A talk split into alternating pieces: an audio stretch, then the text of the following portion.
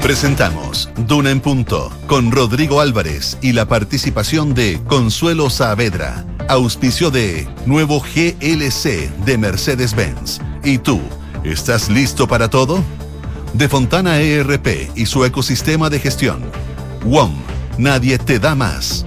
BHP, el futuro está aquí, está sucediendo ahora. Y Scotiabank. Duna, sonidos de tu mundo. 7 de la mañana en punto, son las 7 de la mañana en punto. ¿Cómo les va? Muy, pero muy buenos días. Le damos la más cordial de las bienvenidas a esta edición de Duna en punto que hacemos desde la ciudad de Santiago, la región metropolitana, para el resto del país. Llegamos a Valparaíso, al 104.1, ahí en Concepción también nos escuchan en el 90.1, en Puerto Montt 99.7 del dial FM www.duna.cl, en nuestra dirección en internet y arroba Radio Duna en todas las redes sociales y plataformas em, que tenemos eh, como aplicación para que usted nos pueda no solamente escuchar, sino que también ver a través de nuestro streaming durante toda esta hora que estaremos acompañándole, revisando la crónica informativa a nivel nacional, también a nivel internacional, con muchas cosas que están pasando en nuestro país. Que decir, anoche la cadena nacional del presidente de la República, Gabriel Boric, anunciando la empresa nacional del litio. Vamos a hacer foco, por cierto, a los anuncios hechos por el presidente el día de ayer y también lo que va a pasar durante esta jornada, donde la región de Antofagasta será clave por dos cosas, porque ahí estará el presidente dando detalles de este anuncio que tiene que ver con la empresa nacional del litio, conversando con las comunidades y también con quienes tienen que ver eh, en esta em, exploración respecto a este mineral. Pero también esa región de Antofagasta eh, es foco de importancia porque hoy día se lleva adelante eh, un paro comunal en la ciudad de Calama a raíz de la inseguridad los hechos de violencia que hemos visto en las últimas semanas y también cómo se puede luchar contra el crimen organizado en esa parte del territorio nacional. Allá está también el subsecretario Manuel Monsalve, varios ministros también acompañaron al presidente Gabriel Boric a Antofagasta, así que vamos a estar muy pendientes de lo que pase en el norte de nuestro país. María José Soto, ¿cómo te va? Muy, pero muy buenos días. Bien, ¿y tú cómo estás? Bien, pues en esta jornada de día viernes. De día viernes nublado y frío, ojo. Eh, ¿Está amaneciendo? Sí, ya está empezando sí, poquito a poco. hay luz natural. amanecer. Está nublado y va a estar nublado durante todo el día. A esta hora hay 11 grados, no tan baja temperatura, pero eh, la máxima para hoy está pronosticada en los 20 grados. Máximo 20 ¿Solo grados. 20? Sí, 20 grados y nublado durante el día completo. Va a salir un poquito el sol eh, durante la tarde, pero claro, baja temperatura acá en la región metropolitana, que en todo caso el fin de semana no va a estar así, va a subir un poco más. 24, 23, 25 puede ser eh, más o menos según la Dirección Meteorológica de Chile para sábado y domingo. Eh, siempre medio frío ya, no, no, no vamos a alcanzar los 27 grados, por ejemplo, ya no, eh, pero sí soleado el fin de semana. Hoy día a salir abrigado completamente porque va a estar cerrado el día. en Valparaíso, más frío todavía, 16 grados la máxima, cielos nublados en donde en Valparaíso, donde nos escuchan en la 104.1. En Concepción, lluvia durante la mañana, 16 grados la máxima, también va a llover en Temuco, va a llover en Valdivia en esta jornada y en Puerto Montt también donde nos escuchan en la 99.7, esperan chubascos durante toda la jornada y 14 grados de máxima. Fíjate que mirando las imágenes de televisión ya se pueden ver las primeras barricadas del paro anunciado en Calama, eh, transportistas, camiones que están ahí en la provincia de Loa protestando a propósito de la inseguridad que se vive ahí en Calama y en Chuquicamata, eh, donde la ruta por ahora está cortada, de acuerdo a lo que informa eh, las imágenes o lo que se puede ver en las imágenes de televisión. Oye, y es la ruta que conecta Iquique con Chuquicamata, Además, por lo tanto va a generar estragos importantes. Hay, una, hay, una fogata puesta y la gente está convocada no solamente en la carretera, sino que en el centro también de Tampoco hay clase hoy día, de acuerdo a lo que decía el alcalde. Por lo menos está teniendo eh, una advertencia de alta convocatoria esta manifestación. ¿Qué tiene que ver? Parece que ah, estuvo el, subsecretario Monsalve y al parecer no fue suficiente porque están pidiendo ya derechamente la presencia de las fuerzas militares. Que, que se hizo antes de que viajara a, esa región el subsecretario que tenía que ver con una mayor dotación de carabineros que iba a apoyar el eh, anuncio, además de comenzar eh, lo antes posible con el plan Calle Sin Violencia, fueron los em, lo que se anunció de parte del gobierno que, claro, no fue suficiente y se comienza con este paro ahí en la ciudad de Calama. Lo vamos a mirar de cerca, vamos a estar también conversando en esta edición de Duran Punto con Consuelo Saavedra en un rato más acá y también con nuestras infiltradas. Hoy día vamos a tener la presencia de Gloria Faúndez que nos quiere, nos viene a hablar de la hora de los acuerdos y las claves del presidente Boric luego de su discurso en la ENADE el día de ayer. Y también nos va a acompañar Paula Catena, que nos viene a hablar en qué está la Comisión Experta Constitucional y los temas más sensibles que ya comienzan a tensionar a mm, representantes de la oposición y también del oficialismo. Son las 7 de la mañana con 4 minutos, 7 con 4. Así estamos arrancando esta jornada de viernes y acá, acá están nuestros titulares.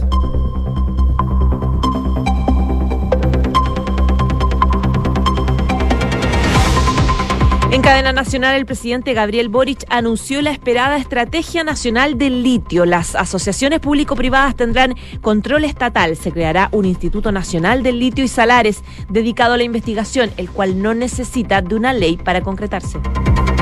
Al menos cinco comunas y casi una veintena de establecimientos educacionales han suspendido las clases por narcofunerales, balaceras o episodios de inseguridad. Además de Calama, una decisión similar se ha tomado en Valparaíso, en comunas de la región metropolitana como Pedro Aguirre Cerda, Santiago y Punta Arenas. En horas de la noche comenzó la paralización convocada para esta jornada en Calama tras el aumento de la violencia en la zona y en el contexto de la balacera registrada la noche del martes. Habitantes del sector bloquearon de manera parcial el acceso norte de la ciudad, ruta que conecta Iquique y Chuquicamata. Hoy los vecinos se congregarán desde las 9 de la mañana en el centro de la comuna. Corte de Apelaciones de Temuco suspendió la entrega de identidad de los testigos en el juicio contra Héctor Yaitul. La magistrada que lleva el proceso contra el líder de la CAM había aprobado una solicitud de la defensa para conocer los nombres de los testigos que se presentarán en su contra. Le pido a la justicia peruana que no me mate en la cárcel. Palabras del expresidente Alejandro Toledo, quien confirmó que se entregará hoy a la justicia estadounidense como primer paso para su extradición a Perú. Dijo nunca haber recibido ni un solo dólar mal habido y comparó su caso con el del presidente de Brasil, Lula da Silva. Y Argentina subió la tasa de interés al 81% para frenar la escalada del dólar y el alza de la inflación. El Banco Central aseguró que la medida contribuye a mantener la consistencia con el nivel de las tasas de interés de corto plazo de los instrumentos de deuda del Tesoro Nacional. 7 de la mañana, 6 minutos. Ya, pues vamos al detalle de las eh, informaciones de esta jornada de día viernes. Después de dos postergaciones, podríamos decir, anoche el presidente de la República, Gabriel Boric, le dio luz verde a la industria nacional del litio y llamó a aprovechar las importantes reservas que tiene nuestro país de este mineral, lo que podría, decía él, traducirse en una gran oportunidad de crecimiento económico que difícilmente se vuelva a repetir, decía el presidente en el corto plazo. Cadena nacional anoche que tuvo una duración de poco menos de 15 minutos y donde el presidente explicó la estrategia y quizá el punto que generaba mayor expectación tiene que ver con el rol que van a jugar los privados en la exploración y explotación de este mineral. Así, el eh, presidente Boric anunció que esta estrategia se basará en una articulación público-privada pero que en todos los escenarios el control lo va a tener el Estado a través, al menos en el corto y mediano plazo, de Coelco y también de la Empresa Nacional de Minería, la ENAMI. De esta forma, cualquier privado, ya sea extranjero o local, que quiere explotar litio en Chile, deberá asociarse con el Estado, donde este último obligatoriamente tendrá el control y el privado podrá aspirar como máximo al 49,9% de la participación en esa sociedad. También se planea una estrategia para entrar al de Atacama, el único en el que actualmente se produce litio en Chile y cuya exploración está en manos de las empresas SQM y APEMARLE hasta al menos el año 2030 según los contratos de concesión que están vigentes. Si bien el gobierno no planea poner término anticipado a esos contratos, sí va a intentar negociar a través de Codelco una asociación con estas empresas donde eso sí sea el Estado el controlador. Fue parte del detalle que entregó anoche el presidente de la República, Gabriel Boric. Eh, decía él también que nuestro desafío como país es que se transforme Chile en el principal productor de litio del mundo, aumentando de esta manera su riqueza y desarrollo, distribuyéndola justamente al mismo tiempo que protegemos la biodiversidad de los salares, fue lo que decía el mandatario. Hoy el presidente estará con parte de sus ministros en Antofagasta, ahí en esa región, conversando con las comunidades, a quienes les va a explicar la creación no solo del Instituto Nacional del Litio y Salares, sino que también el vamos a la empresa nacional que necesita de proyectos de ley, de manera que cuando ingrese decía el presidente, esta iniciativa al Parlamento ya exista una discusión previa, ya existan em, acuerdos previos para tratar de que esta tramitación, al menos en el Congreso, sea bastante rápida y pueda generarse esto que se anunció el día de ayer que tiene que ver con la empresa nacional del litio. Hay todavía muchas cosas donde em, hay preguntas abiertas, respuestas que por cierto se van a ir dando con el correr de los días y será importante saber también cuál es el detalle que hoy día le entrega a las comunidades el propio presidente de la República, luego de haber hablado también con las empresas em, para dar el vamos, la luz verde a esta empresa nacional del litio. 7 de la mañana, 9 minutos. Otro tema que seguramente también tiene en su preocupación al presidente Gabriel Boric tiene que ver con el proceso constitucional. Falta tan poquito para las elecciones de constitucionales, de consejero constitucional. El próximo 7 de mayo. Exactamente, falta nada, dos semanas. Dos semanas, Dos semanas.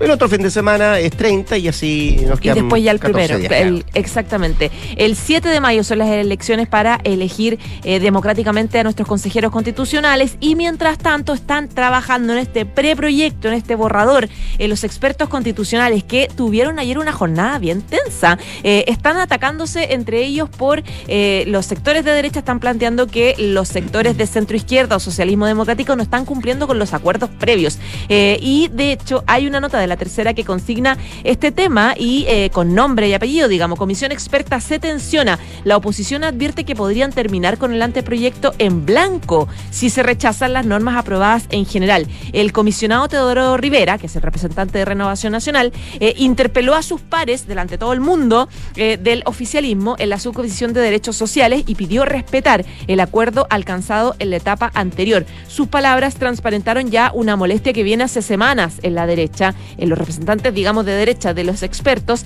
eh, que están viendo en los sectores de izquierda de eh, que quieren eliminar eh, algunos incisos como el de la libertad de elección entre un régimen de salud privado o estatal. Por lo tanto, se abrió el debate duro. Eh, fue ayer la primera sesión de la subcomisión de derechos sociales, luego de que los expertos ingresaran ya las indicaciones o enmiendas. Los ánimos entre ambas bancadas eh, era ya medio tenso, por lo que les digo, y eh, el que abrió ya fuegos derechamente fue eh, Teodoro Rivera, que tomó la palabra, hizo pública una situación que venían hablando entre pasillos. Hace rato eh, los... los los expertos de derecha. Decía Teodoro Rivera, y cito la cuña que destaca la tercera, escapa de toda lógica jurídica pensar que una unanimidad en una subcomisión y en el Pleno no tengan ningún alcance. La buena fe nos llama a que respetemos los acuerdos celebrados. Cuando leo las indicaciones que se hacen por parte de los comisionados, eh, encuentro algunas enmiendas que socavan los acuerdos compensatorios logrados y el acuerdo alcanzado por el Pleno. Es el reclamo que hacía muy duro este representante de Renovación Nacional. Y es una preocupación que estaba instalada, instalada, como yo les digo, porque en una sesión anterior el comisionado Flavio Quesada del Partido Socialista había comentado, por ejemplo, digamos, como por, poner un ejemplo de la diferencia, que no podía apoyar el inciso del derecho a la salud que estipula la libertad de elegir entre un régimen privado o uno estatal, porque consideraba eh, que era una norma peligrosa y que constitucionaliza el modelo de las ISAPRES. Algo similar, dice la derecha, ocurre, por ejemplo, con otro tema, eh, con, eh, de, otras subcomisiones, por ejemplo, el principio de serviabilidad del Estado. Y el oficialismo ingresó dos indicaciones que pretenden desechar el inciso de salud por uno que solo hable de que existirían cotizaciones obligatorias y otra que se establece que habrá libertad para elegir el prestador de salud. La norma original, que ya se había votado en general y de manera unánime por el Pleno, fue parte de un acuerdo de consenso firmado por los seis comisionados de la instancia. Ante esta amenaza, la derecha reaccionó y transparentó ya la tensión que estaba instalada en la comisión experta que derechamente están acusando al oficialismo de, eh, de pasar a llevar los acuerdos de consenso y de tratar siempre por, por, por vía de indicaciones eh, hacer cambios un poco ideologizados. Vamos a ver qué es lo que pasa, pero tiende a tensionarse, sobre todo cuando ya se entra en la recta derecha. Recordemos que la elección es el 7 de mayo, pero el 7 de junio se entrega a esa misma comisión que va a ser eh, elegida, eh, a los mismos consejeros, que son 50, este borrador que está preparando esta comisión, o el anteproyecto, digámoslo, que está preparando esta comisión de expertos. 7 de la mañana con 13 minutos. Escuchas Duna en punto. Vámonos al norte del país. Decíamos al iniciar el programa que las primeras imágenes de televisión, también lo que se está mostrando a través de diferentes videos en redes sociales, muestran muestran que Calama ya sabe del inicio de esta paralización eh, anunciada por diferentes organizaciones a raíz de la inseguridad que se vive en esa ciudad nortina. Anoche ya hubo algunos cacerolazos, hubo algunas eh, manifestaciones de em, vecinos de esa localidad y hoy en la mañana lo que se puede ver eh, es la paralización, el bloqueo de rutas con varios camiones que están apostados ahí en la ruta que une esa ciudad también con Iquique, con Antofagasta y el em, trayecto desde Calama también a Chuquicamata. de madrugada, escenas de vecinos se tomaron el ingreso norte de la ciudad de Calama con apoyo también de transportistas de camiones y otros gremios y lo mismo se puede ver en el transcurso de esta mañana. Para hoy además eh, está previsto que se realice una manifestación que va a partir frente a la municipalidad de esa ciudad con el propósito de expresar el repudio ciudadano al crimen organizado que golpea esa ciudad y también al resto del país. El paro fue convocado por vecinos, organizaciones comunales, además de transportistas y gremios de la zona. Y ahí se encuentra el subsecretario del Interior, Manuel Monsalve, quien viajó y llegó anoche para llevar adelante in situ las medidas adicionales de seguridad para Calama que anunció el día de ayer el gobierno y que incluyen refuerzos policiales, pero también el adelanto del plan Calle sin Violencia. Sin embargo, tanto el municipio como otros eh, actores locales calificaron estas medidas como insuficientes y le pidieron al eh, subsecretario, digo, que se incorpore además la aplicación de la ley de infraestructura crítica para que militares protejan establecimientos estratégicos como centros de salud y también terminales de buses. Es el pedido que están haciendo las autoridades de la ciudad de Calama. Vamos a ver lo que pasa en el transcurso de la jornada, em, qué tan eh, pacíficas se transforman también estas manifestaciones, eh, sobre todo porque em, algunos decían, bueno, em, puede ser bien, comillas, peligroso el exponerse de parte del subsecretario que vaya a una zona donde no hay eh, mucha tranquilidad y sobre todo también inquietud de la gente porque las medidas no le, no le parecen que son las satisfactorias que ha dado el gobierno para enfrentar la situación de mm, crimen organizado y también de criminalidad que está afectando esa, esa ciudad del norte de nuestro país. Decía yo más temprano, también va a estar el presidente en la zona, en la región de Antofagasta, pero va a estar ahí eh, con otro tema que tiene que ver con este anuncio de la empresa nacional del litio y em, se concentra todo en la figura del subsecretario del Interior, Manuel Monsalve, para tratar de em, asegurar eh, que la situación ahí, al menos en Calama, hoy día no se salga de cauces y pueda hacer esta manifestación lo más pacífica posible. Oye, Rodrigo, y hablando de criminalidad, esta noticia es realmente escabrosa. Es dramática, ¿no? impactó ayer, la verdad, eh, este hallazgo de la Brigada de Homicidios de la PDI que informó que se encontraron tres cadáveres en la comuna de Curacaví, eh, ahí cerca de la, de la carretera. Em, según los primeros antecedentes entregados por, la PDI, confirmados por la Fiscalía Centro Norte, este hallazgo se hizo mientras funcionarios de la Brigada de Investigaciones Policiales efectuaban diligencias en torno a una investigación por delito de secuestro, pero que había sido denunciado el año pasado. El subprefecto Hassel Barrientos, que es jefe de la VIP Metropolitana, decía que eh, como resultado de varias diligencias de rastreo hechas durante la jornada de ayer, se logró la ubicación de estos tres cuerpos de sexo masculino en las inmediaciones del lugar. Y estas diligencias fueron desarrolladas conforme análisis de inteligencia en distintas eh, eh, investigaciones del secuestro desarrolladas desde el segundo semestre del año pasado. Barrientos indicó que eh, los dos de los cuerpos correspondían al de la víctima de los secuestros que estaban siendo buscados en investigaciones abiertas el año pasado, mientras que la tercera aún se desconoce la identidad. Sobre esta última dijo que se están haciendo indagaciones sobre qué delito la trajo a este lugar y si existen denuncias al respecto. En relación a la nacionalidad de estas dos víctimas, que estarían ya por lo menos identificadas, el efecto aseveró que extraoficialmente se puede decir que son eh, personas extranjeras, conforme a la investigación que llevan desde el año pasado y que esperan la confirmación a través de peritajes que se van a desarrollar.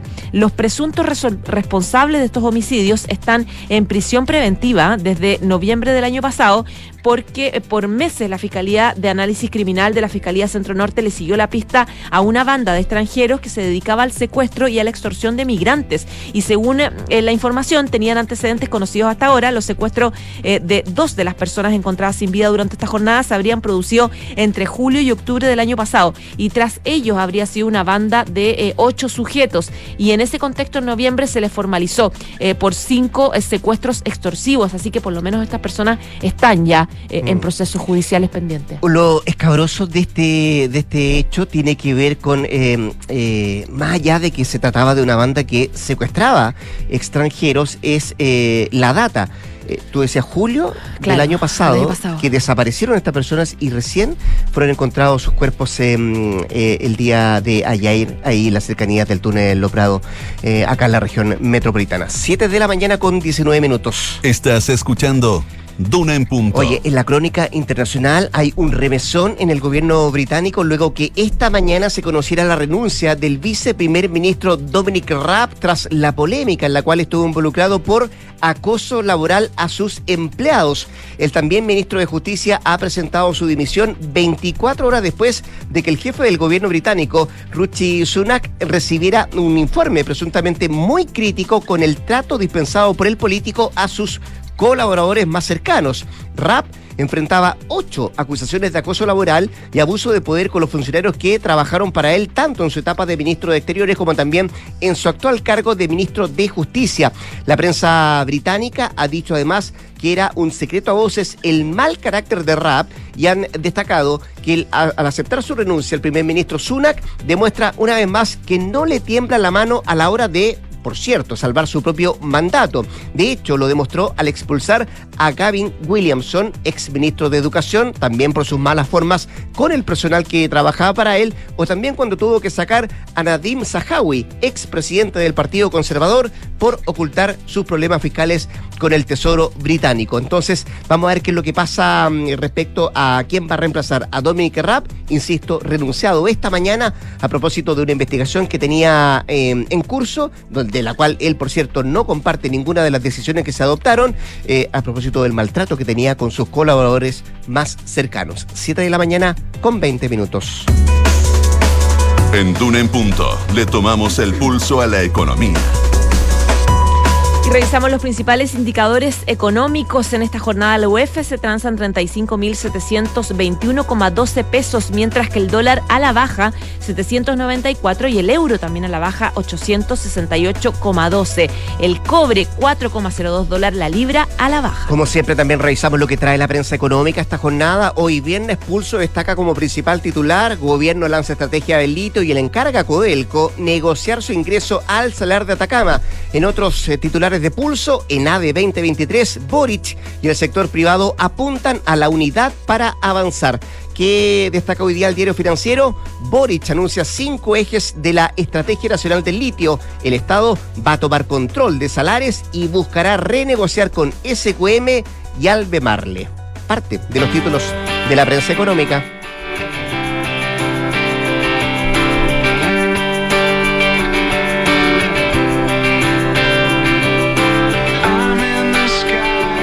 Escuchamos a Few Factor con la canción Next Year a propósito de que están preparando un nuevo disco porque es el primero tras el fallecimiento del baterista del grupo Taylor Hopkins en marzo del año pasado. El álbum se va a llamar But Here We Are. Pero aquí estamos y ha sido descrito como el primer capítulo de esta nueva vida tras el luto que vivieron por la partida de su amigo. Una nueva vida de la banda, el cual fue grabado por completo tras la partida de Hopkins. Este nuevo trabajo será el número 11 de su carrera. Va a tener 10 canciones. Una de ellas es Risquid, la cual ya se puede escuchar en las plataformas digitales. El lanzamiento, But Here We Are, está programado para el próximo 10 de junio y fue producido por Greg Kuskin, el mismo y también eh, apoyo del propio grupo. Con la música de los norteamericanos, los estadounidenses de Foo Fighters, nos vamos a la pausa comercial. La José Soto vuelve a las 8 de la mañana para actualizarnos las informaciones acá en Duna. Antes de la pausa, le cuento que WOM les trae una noticia que será como esto, como música para sus oídos. Sigue siendo WOM la red más 5G más grande del país para que puedas conectarte estés donde estés, en el norte, en el centro o en el sur del país. Y no van a parar y conecta la gestión de tu empresa con Sapiens ERP y tu área de gestión de personas con Senda. Ambas soluciones de Defontana y su ecosistema de gestión empresarial. Integra todos los procesos de tu compañía en defontana.com. 7 con 23, nos vamos al corte, nos vamos a la pausa comercial. Todavía nos quedan muchos más temas que revisar acá en Dunan. Quédese, quédese con nosotros en la 89.7.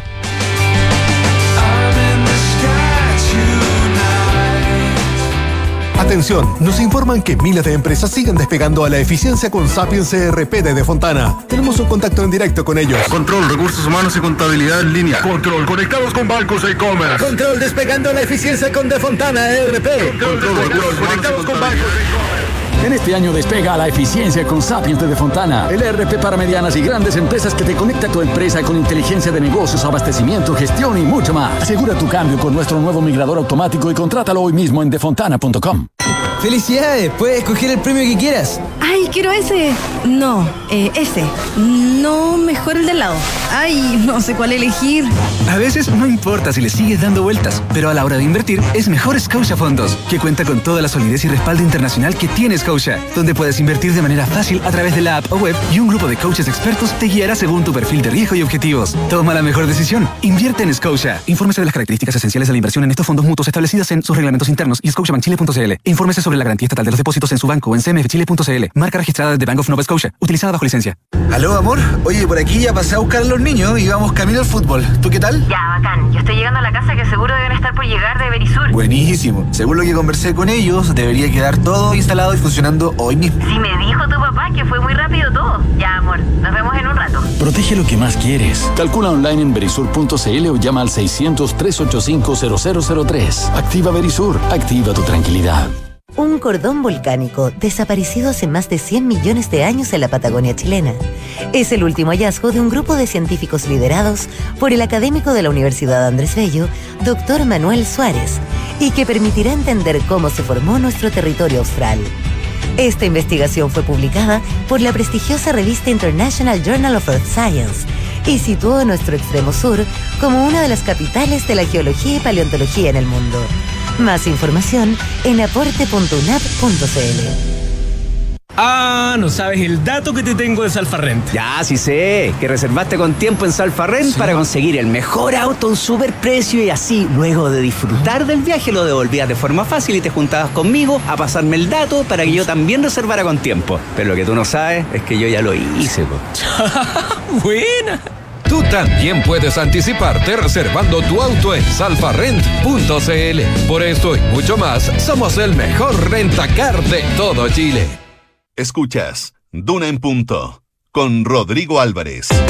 Ya son las 7 de la mañana con 26 minutos. Seguimos sacando un punto eh, en la 89.7. Esta ha sido una semana bien movida en materia política, también en materia legislativa, con discusión de varios proyectos de ley que están en el Congreso, también con cambios en el gobierno y termina con, eh, con anuncios muy importantes de parte del presidente de la República, Gabriel Boric. De eso y más hablamos con la abogada y presidenta del Partido Socialista, Paulina Bodanovich, a quien ya tenemos en la línea telefónica y saludamos de inmediato. Paulina, ¿cómo está? Buenos días.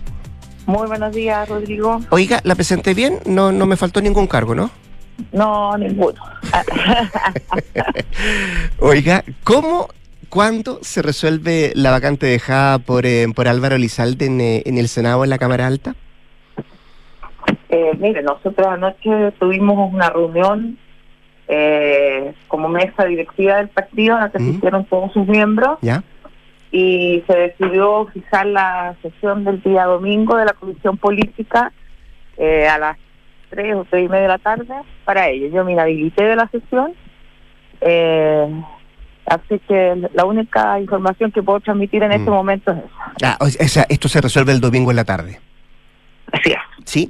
Oiga, eh, a propósito de lo mismo, hay algunos que dicen que siempre el PS en este tipo de cosas eh, se toma su tiempo, otros que se demora más de la cuenta.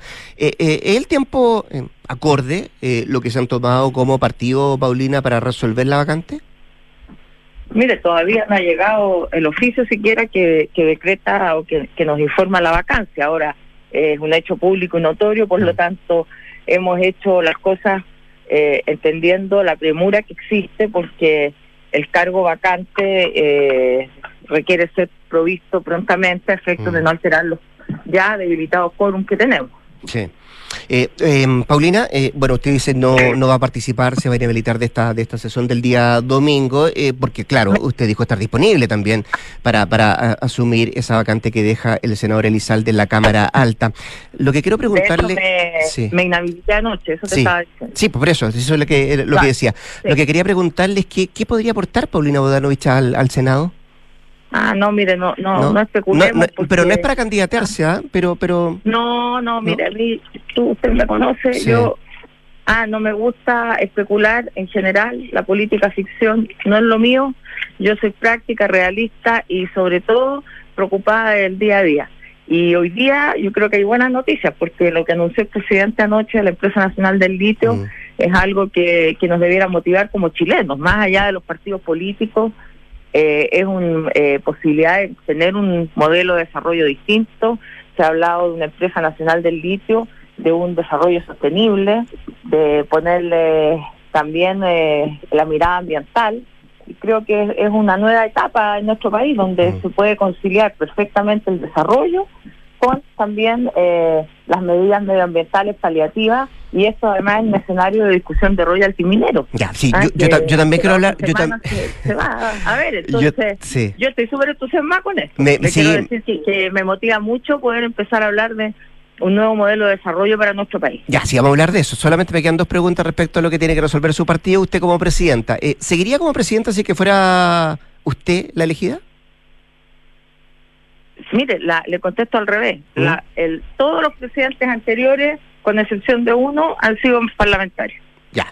Eh, ¿Sabe por qué se lo pregunto? Porque el diputado Jaime Naranjo dijo que no, no como que no es compatible. eh, y puso como ejemplo al propio Elizalde, dijo que No, había gente que... Yo, yo voy a, a, a- a defender lo que dijo Naranjo. ¿Ya? Porque usted dijo que yo era abogada, entonces yo Sí, puedo pues. defender las cosas. ¿Mm?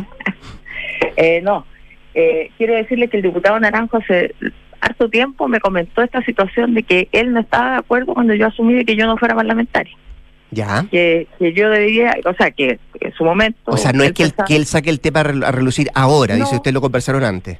No, o sea, No. él me lo comentó una vez, ¿Mm? y pero ¿por qué? Porque eh, entonces lo que él dice no es que yo no pueda en el evento asumir como senadora, si así se decidiera por mi partido, ¿Mm? ser presidenta. Lo que él dice es que hay que dedicarle tiempo a ser presidente del partido y a ser senador. Ya. ¿ah? Esa es la crítica de él. La crítica va por el lado de cómo se ejerce la función. ¿Ah? ¿Y, y eso usted lo comparte?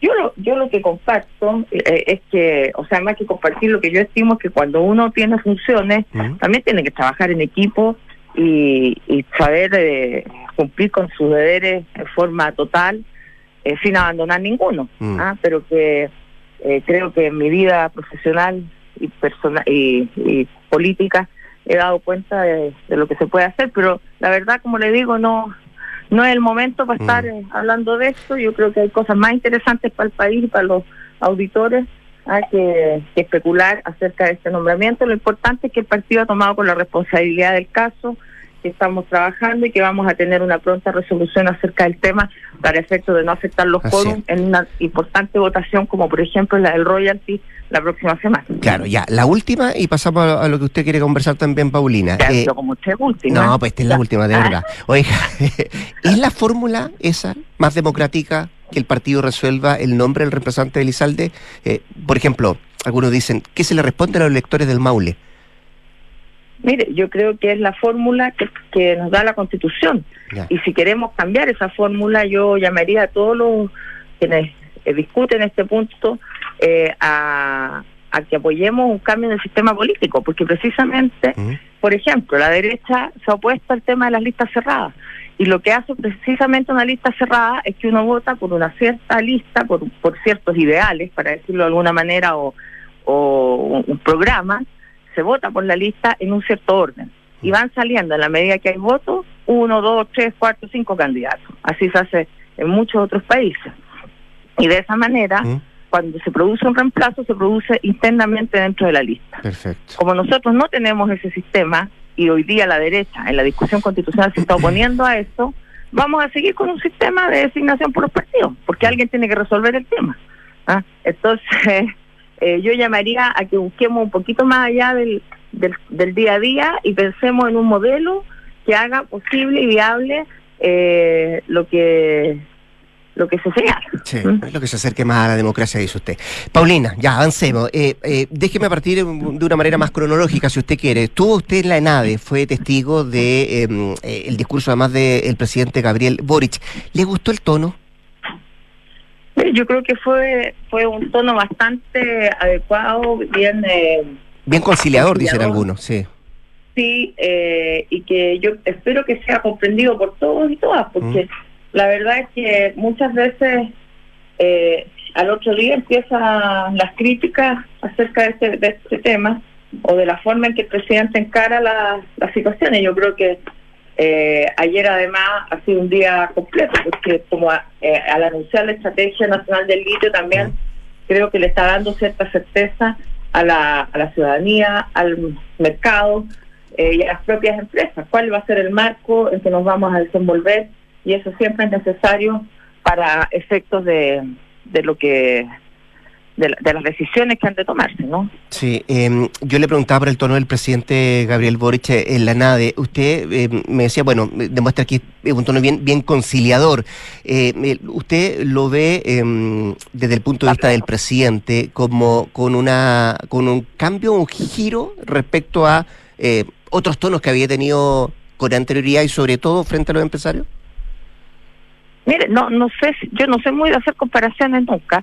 Lo que sí veo mm. es que eh, el presidente eh, entiende y, también lo relaciono con la designación de Álvaro Lizalde en el cargo de, ministro. Eh, lo dijo claramente el presidente que hay que dialogar hasta que duela.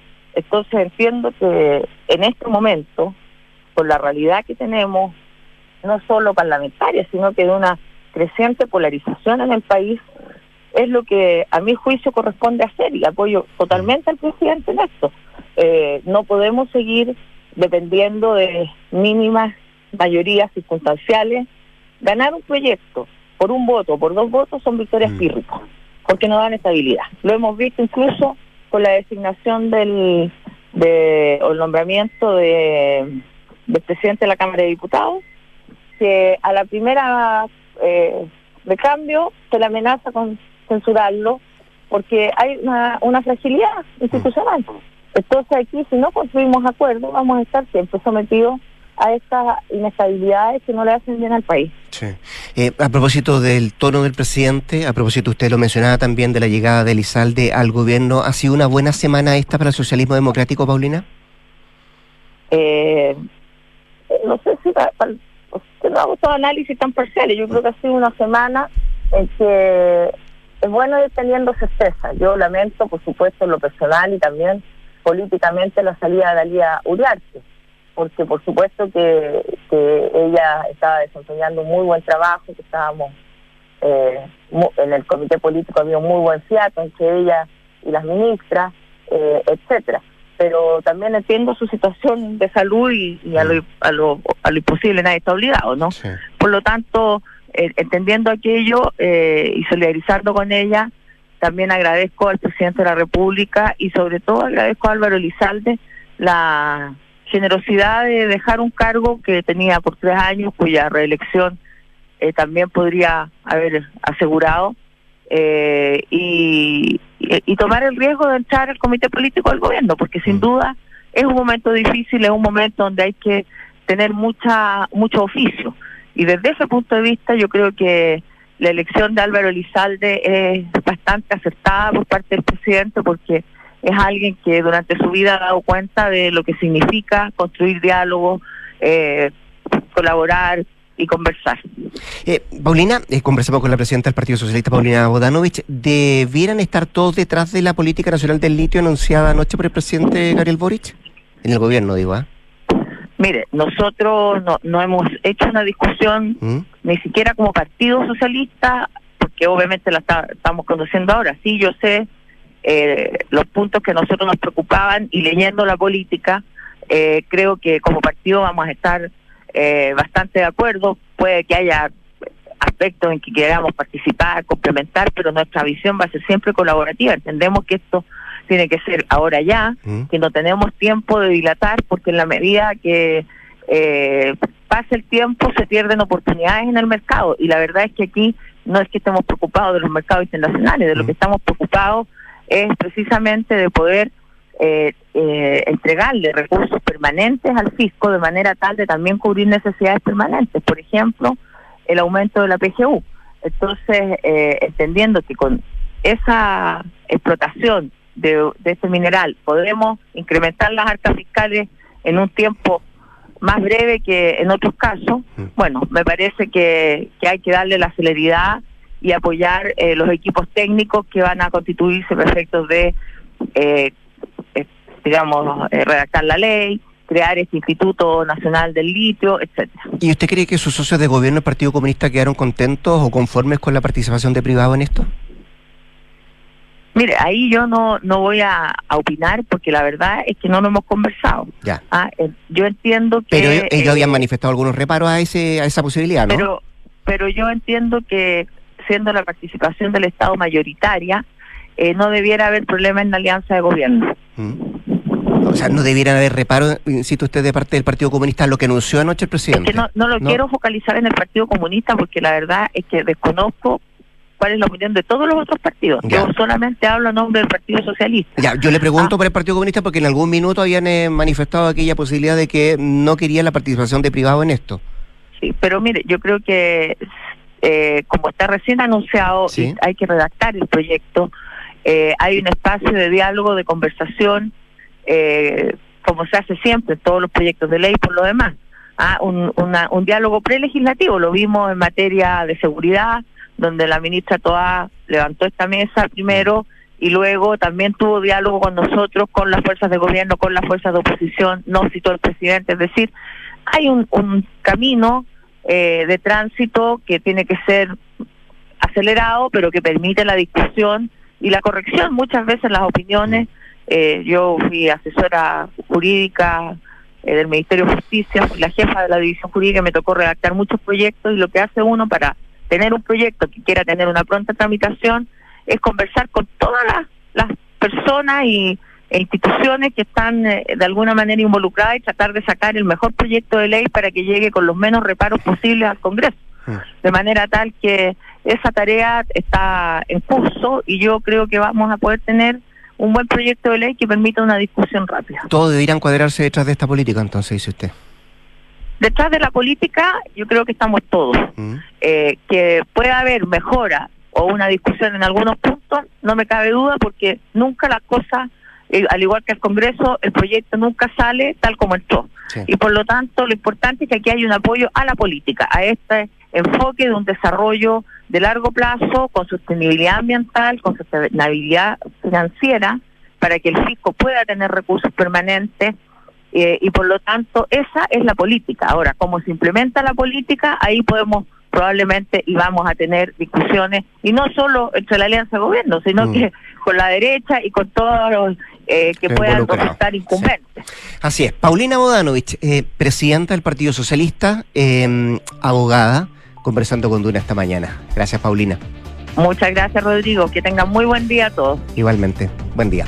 7 con 40. Vamos a la pausa. El nuevo GLC de Mercedes-Benz llega listo para todo. Espacio, comodidad y seguridad para viajar con los que más quieres. Piensa en un panorama desafiante que disfrutes. El nuevo GLC de Mercedes-Benz sin duda será el mejor aliado para la aventura que tengas por delante. Y construir un mejor futuro está sucediendo ahora y son los recursos esenciales como el cobre que produce BHP en Chile los que ayudan a hacerlo posible. El futuro está aquí, está sucediendo ahora. Nos vamos al corte, al regreso, Consuelo Saavedra y nuestras infiltradas, Paula Catena y Gloria Faúndes, en Duran Punto. Construir un futuro mejor es una responsabilidad que compartimos todos. Mientras más países adoptan medidas para reducir las emisiones de carbono, la demanda de productos y servicios esenciales para el crecimiento económico sigue en aumento. No es fácil, pero son recursos como el cobre producido por BHP en Chile los que ayudan a hacerlo posible. El futuro está aquí. Descubre cómo en bhp.com slash mundo mejor. ¿Qué onda, Mati? Te llamé el fin de para juntarnos y ni me devolviste el llamado. Oh, sí, caché, es que estaba sin señal. Matías Andrés, estoy muy enojada contigo. No me llamaste ni siquiera para mi cumpleaños. Perdón, mamita, es que estaba sin señal. Ramírez, ¿no me ha reenviado el correo que le pedí la semana pasada? Sí, jefe, disculpe, es que estaba sin señal, pero ahora mismo se lo mando. En el 2023, quedarse sin señal ya no es excusa. Pórtate a WOM y disfruta con la red 5G más grande del país, conectando norte, centro y sur. Y no vamos a parar. WOM, nadie te da más. Bases y condiciones en. La vida es un constante desafío y en Kaufman tenemos al mejor aliado para ti. Nuevo GLC de Mercedes-Benz. Espacio, comodidad y seguridad. ¿Hay algo más importante para viajar con los que más quieres? Elige al mejor para tus aventuras. Nuevo GLC de Mercedes-Benz. Listo para todo. Encuéntralo en kaufman.cl y en todas nuestras sucursales a lo largo del país. ¡Felicidades! Puedes escoger el premio que quieras. ¡Ay, quiero ese! No, eh, ese. No, mejor el del lado. ¡Ay, no sé cuál elegir! A veces no importa si le sigues dando vueltas, pero a la hora de invertir es mejor Scotia Fondos, que cuenta con toda la solidez y respaldo internacional que tiene Scotia, donde puedes invertir de manera fácil a través de la app o web y un grupo de coaches expertos te guiará según tu perfil de riesgo y objetivos. Toma la mejor decisión. Invierte en Scotia. Infórmese de las características esenciales de la inversión en estos fondos mutuos establecidas en sus reglamentos internos y scotiabankchile.cl. Infórmese sobre la garantía estatal de los depósitos en su banco o en cmfchile.cl. Marca registrada de Bank of Nova Scotia, utilizada bajo licencia. Aló, amor. Oye, por aquí ya pasé a buscar a los niños y vamos camino al fútbol. ¿Tú qué tal? Ya, bacán. Yo estoy llegando a la casa que seguro deben estar por llegar de Berisur. Buenísimo. Según lo que conversé con ellos, debería quedar todo instalado y funcionando hoy mismo. Si me dijo tu papá que fue muy rápido todo. Ya, amor. Nos vemos en un rato. Protege lo que más quieres. Calcula online en berisur.cl o llama al 600-385-0003. Activa Berisur. Activa tu tranquilidad. Enfrentar el cambio climático es tarea de todos. Duna, por un futuro más sostenible. La eficiencia térmica de una vivienda depende de múltiples factores, pero principalmente de sus cualidades aislantes. Uno de los principales talones de Aquiles son las ventanas, por las cuales se llega a perder hasta el 30% de la energía térmica de una habitación. Para resolver la encrucijada entre iluminación y aislamiento, un grupo de investigadores de la Universidad de Boulder en Colorado ha desarrollado un aerogel de madera transparente capaz de aislar con la misma eficiencia que un muro. Este prototipo se ha desarrollado en base a celulosa que se aplica como un vinilo, multiplicando la capacidad aislante. Incluso, si se aplica en una lámina de 2,5 centímetros de espesor, es posible lograr que una ventana ofrezca el mismo nivel de aislamiento que un muro. Acciona, expertos en el desarrollo de infraestructuras para descarbonizar el planeta. Este 2023 en UC Cristus seguimos creciendo para entregarte lo mejor de la medicina UC, para llevar la salud y calidad UC más cerca de ti. Conoce nuestros dos nuevos centros médicos, Escuela Militar y Providencia, y nuestras ocho nuevas unidades de toma de muestras en región metropolitana, las que se suman a las 50 disponibles a lo largo del país. Te esperamos. Encuentra más información en ucecristus.cl. Somos Ucecristus. Somos la católica. Escuchas Duna en punto. Duna 89.7.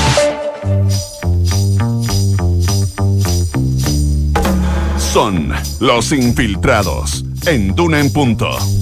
De las 8 de la mañana nos separan 15 minutos, momento de nuestros infiltrados. También de saludar a Consuelo Saavedra. Hola Consuelo, ¿cómo estás? Hola, muy buenos días. Buenos días. Mira, estoy con Gloria Faundes y Paula Cadena, que son nuestras infiltradas de día viernes. ¿Qué tal? Buen Buenos días. Vamos a hablar de la Comisión de Expertos Constitucional, que parece que está bien tensa la cosa, Paula. Sí.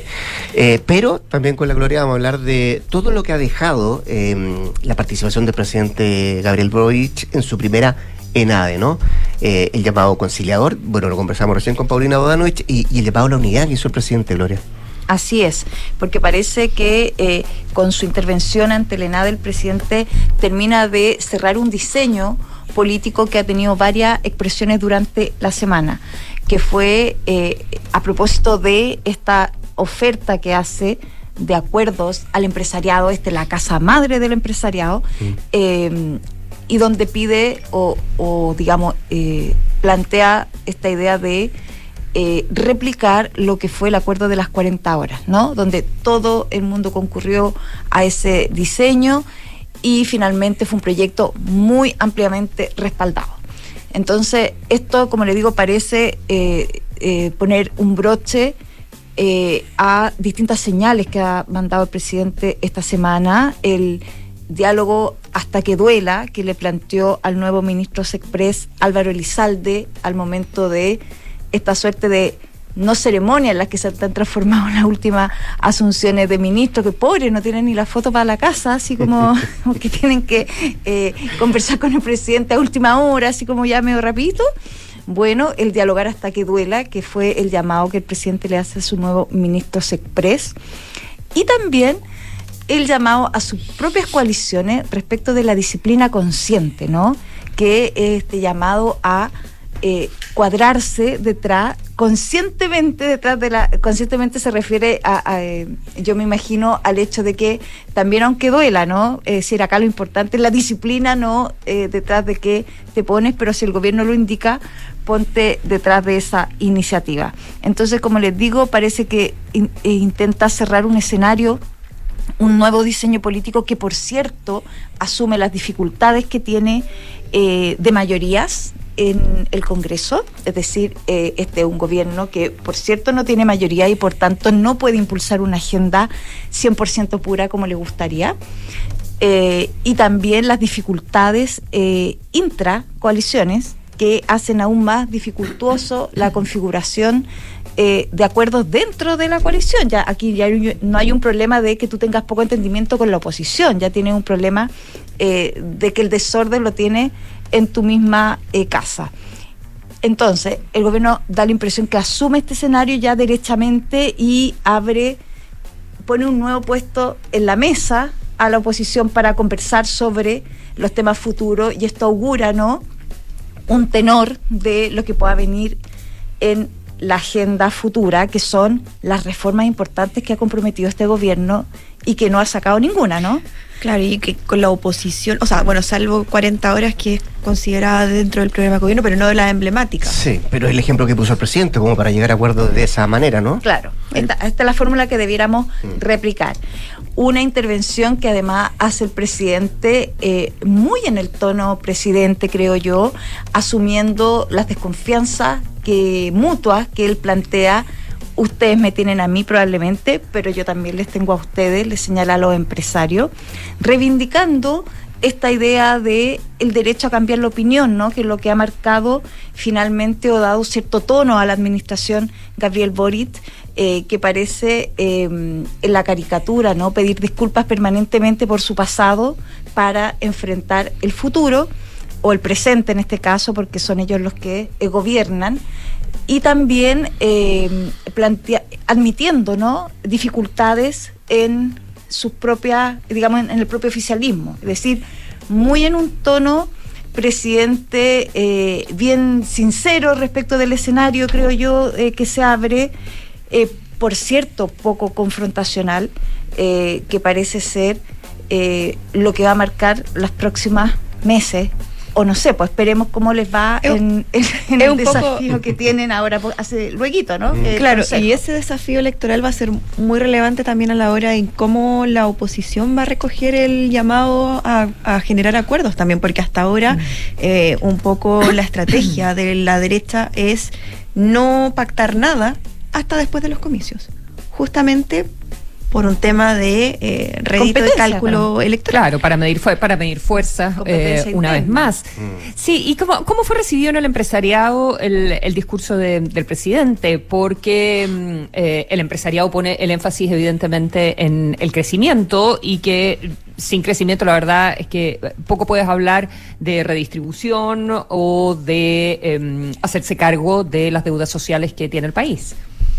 Sí, no, las primeras eh, señales que, bueno, veamos cómo se desordena el naipe a propósito del anuncio de la cadena de la noche, ¿no? Mm, que mm. es eh, todo el tema del Plan Nacional del Litio y cuánto gustó o no mm. gustó en el mundo privado, aunque por cierto, en, en, esa, en esa presentación el gobierno de todas maneras asume ¿no? cierta alianza eh, público-privada para la explotación de, del litio.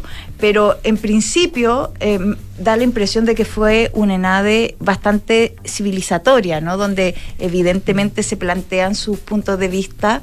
Eh, porque lo, lo, entretenido a veces de estos encuentros son eh, las intervenciones ¿no? de uno y otro y los mensajes cruzados que se mandan.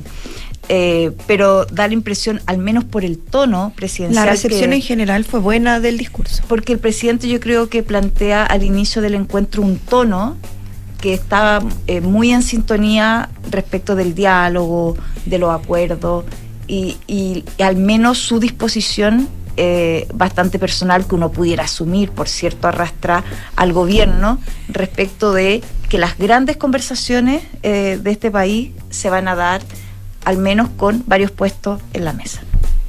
Como las de antes. Como en las de sí. Eh, bueno, la tercera lo dice. Como la de NADE de antes. Como Debe- las de antes. Debe ser cierto, entonces.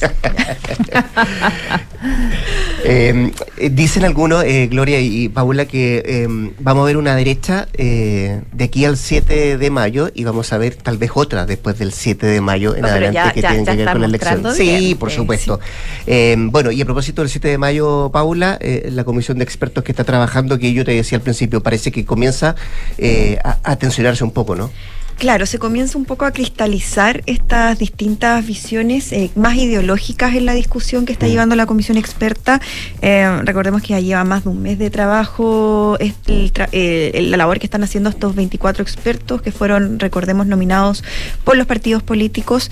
Eh, y está esta división oficialismo y oposición que, eh, que si bien partió con un trabajo bastante consensuado y con este ánimo de llegar eh, a grandes acuerdos rápidamente y evitar eh, de alguna forma eh, estos shows o mm, discusiones más públicas para eh, distanciarse lo más posible de lo que fue la experiencia de la convención pasada, donde se cristalizaban mucho esas diferencias. Eh, ahora eh, comienzan justamente a mostrarse estas diferencias más públicamente, lo que se estaba llevando más eh, soterrado, y esto a raíz de que vimos en una primera instancia, cuando se presentaron las normas que se aprobaron en general, con bastante acuerdo y ahora eh, el lunes se presentaron las enmiendas, más de, nove- no- más de 900 indicaciones. eh, y esto, esta fue la primera señal que dio cuenta de eh, la falta de acuerdo que hay entre ambos sectores. Que fue un sistema electoral, ¿no? Creo.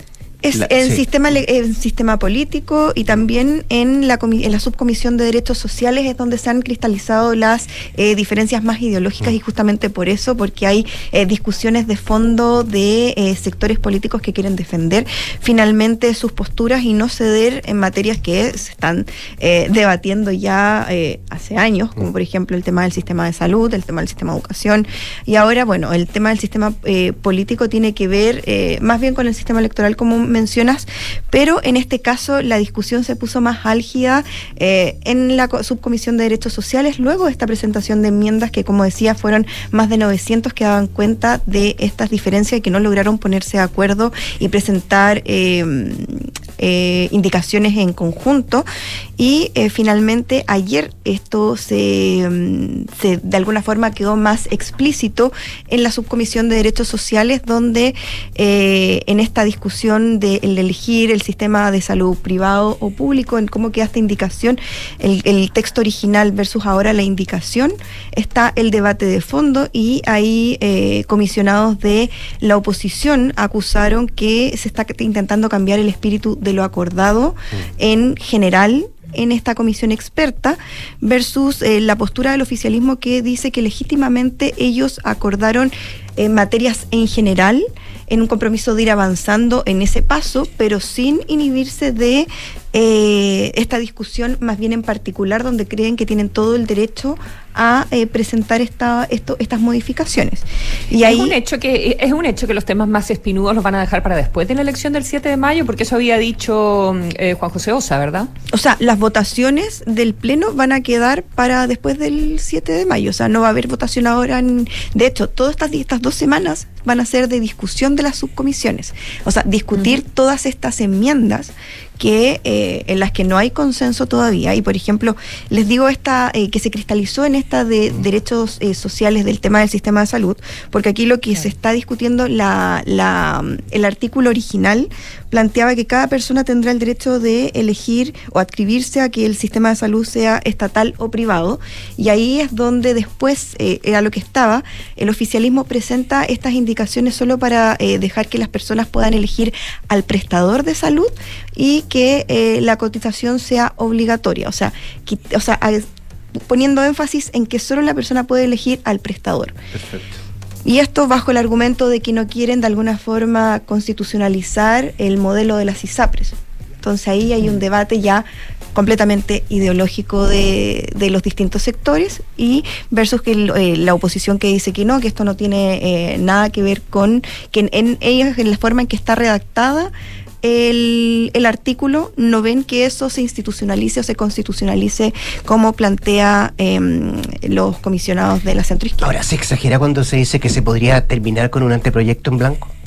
¿Esa Sí, de alguna Sí. forma yo creo que esas son palabras eh, un poco eh, rimbombantes Mm. para eh, marcar las posturas, porque si bien lo que reconocen, al menos los- con los comisionados que yo hablaba ayer, es que estas dos semanas van a ser de alguna forma de una batalla fuerte, pero que aspiran a que eh, esto se vaya eh, allanando el camino para finalmente llegar a un borrador que tienen que entregar el día 6 de junio para presentárselo siete. al Consejo Constitucional que empieza su trabajo al día siguiente.